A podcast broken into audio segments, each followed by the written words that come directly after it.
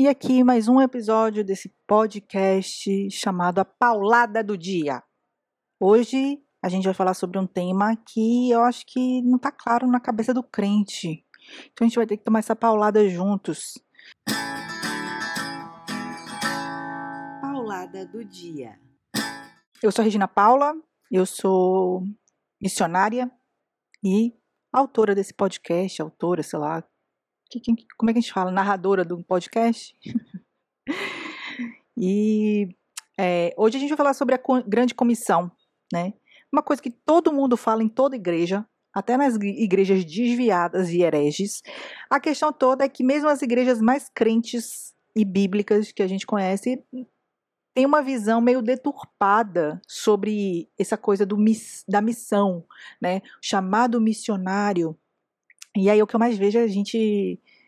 Quando eu recebi o meu chamado missionário, quando eu entendi o meu chamado missionário, e aí eu fico curiosa para perguntar: como foi isso? Como se deu? Né? E o que eu vejo é que, na verdade, a gente criou essa atmosfera sobre a palavra missão, que deriva da de comissão, né? E que a igreja atual, né, hoje em dia, digo igreja nível mundial, não tem executado o seu propósito da grande comissão no sentido de entender o que a Bíblia diz sobre isso, né? A gente pensa muitas vezes que, ó, ó o helicóptero passando, a polícia. Vai, vai, hoje vai ter, hoje vai ter. Mas assim, é... a igreja acaba pensando que transformando isso num mito e reproduzindo isso ao longo das gerações, né? Onde missão, o missionário é uma pessoa super espiritual, um, uma pessoa assim elevada, né? Mais perto de Deus, do tipo Moisés subindo no monte para ver a face do próprio Deus e receber de Deus a revelação dos dez mandamentos nas tábuas de pedra, e que o resto da humanidade é gente comum, mas o missionário está né, nesse outro nível. E isso é uma lenda, né? Se a gente for para o texto de Mateus 28, 19 e 20, né? Mateus capítulo 28, versículos 19 e 20, a gente vai entender que Jesus deixou uma, um recadinho para todos nós, né? É, é uma ordem, na verdade, mas ele é educado, por isso que daí não está assim muito no imperativo, assim, né? Não tá aquela parecendo assim, tipo, nossa mãe mandando a gente lavar louça. Vamos ler o que diz em Mateus 28, 19 e 20? Portanto, ide, fazei discípulos de todas as nações, batizando-os em nome do Pai e do Filho e do Espírito Santo, ensinando-os a guardar todas as coisas que eu vos tenho mandado. E eis que eu estou convosco todos os dias até a consumação dos séculos. Amém. Ele próprio diz amém, do tipo, é isso e acabou, não tem, não tem pra onde correr, amado, né? E lá em Marcos 16, 15 diz, e disse-lhes, ide por todo o mundo e pregai o evangelho a toda criatura. Toda criatura, então não excluindo nenhum povo, nenhum tipo de pessoa. Ah, não gosto de evangelizar X tipo de pessoa. Não existe isso. É para pregar evangelho a toda criatura, independente se você simpatiza ou não, se você acha que tem aptidão. Aí eu te pergunto: esse texto de Marcos misturado com o texto de Mateus 28, que é o que a gente chama de texto missionário, a grande comissão e tal e tal. Você crê no seu coração, ou você tem ouvido isso na sua igreja, em culto de missões, sei lá, qual, qual seja o evento, você crê verdadeiramente no seu coração que esse texto é só para uma categoria restrita de pessoas? Você crê que somente quem tem chamado missionário deve executar isso, que é ir por to, ir por to, chega engasguei.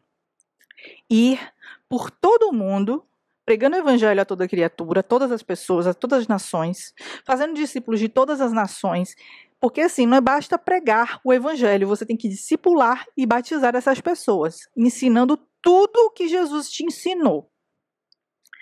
Você crê que somente uma pequena parcela da igreja, porque se a gente for olhar da perspectiva de uma igreja, uma igreja com 100 membros tem um missionário, né? Oficialmente, quando tem. Então me diga, você acredita que esse mandamento que Jesus deixou na palavra dele é só para esse um no meio de 100? Você crê que somente uma parcela das pessoas que estão dentro da igreja não vou dizer dentro da igreja, porque nem todo mundo que está na igreja é convertido, né? Tem joio no meio do trigo. Vamos chamar assim: todo ser humano que tem um encontro real com Cristo se converte ao evangelho dele, entende que ele é o Salvador, o Filho de Deus. Você crê que todo mundo que teve essa revelação de quem Cristo é está incluído nessa palavra? como uma pessoa convocada a isso, porque se você leu a Bíblia, você vai entender que é para todo mundo, não é só para 10%, nem 1%, né? Não é um chamado exclusivo só para pessoas como eu, por exemplo, que largam tudo para poder fazer isso, porque você aqui não está dizendo assim, largue tudo para poder fazer isso aqui. Você pode continuar no seu emprego, continuar pregando o evangelho no seu trabalho, no ponto de ônibus, dentro do Uber, fazer discípulos, você pode fazer discípulo no telefone, você pode fazer discípulo pela internet, você pode fazer discípulo no seu horário de almoço. Batizar, que daí às vezes a gente não tem condição, mas aí você pega e passa para o seu pastor batizar, né? Mas e aí? O que, que você acha? O que, que você pensa disso? Eu acredito que esse mito de que chamado missionário, né, criou-se um, um, um, mito a respeito disso, um, uma glamorização gospel, a respeito de chamado missionário. Nossa, eu tenho um chamado missionário, eu recebi o meu chamado missionário naquele evento onde eu levantei o meu sapato. Cara, isso é uma fraude, né? Seu chamado missionário está na Bíblia. Está na Bíblia para quem lê, né? Porque se você não lê, não adianta, você não vai ser chamado, né? Porque Deus está chamando através da palavra dele. Então você não precisa, como Moisés, ter uma revelação do seu chamado numa sarça de fogo. Sar... Deus se revelar na sarça de fogo é privilégio para poucos. Se você leu esse texto e entendeu, você vai entender que você já foi chamado. E aí, se você vê o coleguinha do seu lado na igreja dizendo: Não, mas eu não tenho chamado de mim. Eu não tenho chamado para missões, eu tenho chamado só para orar. Aí você vai falar assim: então você está fora da Bíblia. Você não está, não entendeu o que está escrito, né? Então tem que explicar. Aproveita e já faz esse discípulo. Porque um dos grandes problemas do povo hoje é que ele perece por falta de conhecimento, porque ele não quer ler. Porque se ele ler, ele vai se deparar com a verdade. E a verdade vai tirar ele da zona de conforto. Quem é que quer sair da zona de conforto por causa de Cristo? Ninguém. Quem é que quer renunciar e carregar a própria cruz? Ninguém. Então, assim, começa por aí. Para você ensinar alguém a guardar todas as coisas que Jesus te ensinou, para você ensinar outra pessoa, você primeiro tem que ter andado com Jesus para ele ter te ensinado. Então, assim, começa por aí, né? É, então é isso, é isso, é isso que eu queria deixar de recadinho pra galera hoje, tá?